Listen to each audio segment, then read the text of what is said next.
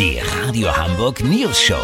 Die witzigsten Nachrichten der Stadt. Mit Olli Hansen, Jessica Burmeister und Peter von Rumpold. Äh, guten Tag. Seit Wochen will man mit sogenannten niedrigschwelligen Angeboten Impfskeptiker überzeugen. So langsam regt sich allerdings bei den Menschen, die sich schon vor Monaten haben impfen lassen, Unmut. Und zwar darüber, dass sie außer sich einen Tag maddelig fühlen, gar nichts gekriegt haben. Während die Impfmuffel offenbar richtig absahen. Olli, was heißt denn absahen? Naja, Peter, zunächst fing es ja ganz harmlos an mit mobilen Impfangeboten. Überhaupt haben die Nachzügler den Vorteil, dass sie sich nicht um einen Termin bemühen müssen.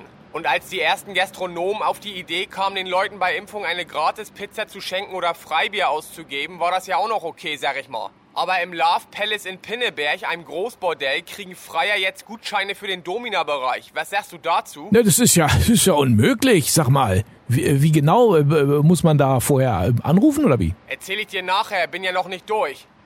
Ich habe auch gehört, dass eine Hamburger Versicherung ihren Leuten bei Impfung die begehrten Stellplätze auf Parkdeck P6 anbietet, die eigentlich für Abteilungsleiter reserviert sind. Einige Kliniken wollen ihren Pflegekräften für den Peaks ein Jahr die Miete und eine sechswöchige Kreuzfahrt in der Karibik zahlen. Mittlerweile scheint das komplett aus dem Ruder zu laufen. Die CDU macht ein Angebot zur Bundestagswahl. Wenn sich mehr als 100.000 CDU-Wähler bis Freitag im Konrad-Adenauer-Haus impfen lassen, ziehen sie Armin Laschet noch aus dem Wahlkampf ab und ersetzen ihn durch Helene Fischer. Wobei in dem Fall hätten ja alle CDU-Wähler was davon. Stimmt. Lass so machen. Ich frage noch mal einen befreundeten Anwalt, wo genau die Linie zwischen Bestechung und Werbegeschenk verläuft. Wenn der für die Auskunft 500 Euro haben will, melde ich mich noch morgen. Habt ihr das exklusiv, okay? Ja, vielen Dank, Olli Hansen. Kurznachrichten mit Jessica Burmeister.